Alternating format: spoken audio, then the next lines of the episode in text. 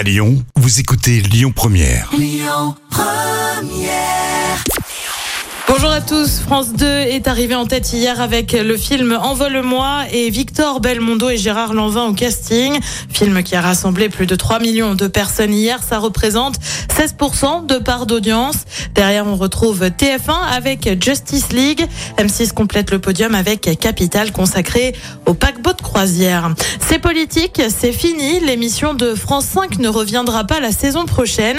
Annonce faite par Delphine Ernotte, la patronne de France Télé. Ça faisait 6 ans que l'émission existait, mais l'ancien présentateur de ces politiques, Karim Rissouli, euh, devrait revenir aux manettes d'une émission le dimanche.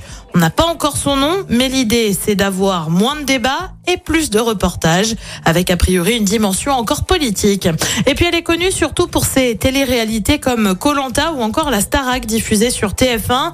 Alexis la Roche-Joubert aimerait produire des fictions. On a assez peu d'infos pour le moment, mais a priori, il y aurait des créations originales et des adaptations d'œuvres. Le but, c'est de viser le public jeune adulte.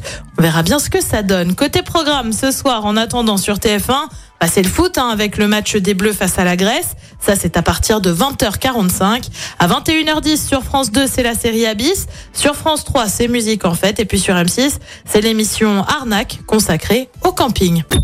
Écoutez votre radio Lyon Première en direct sur l'application Lyon Première, lyonpremière.fr et bien sûr à Lyon sur 90.2 FM et en DAB+. Lyon Première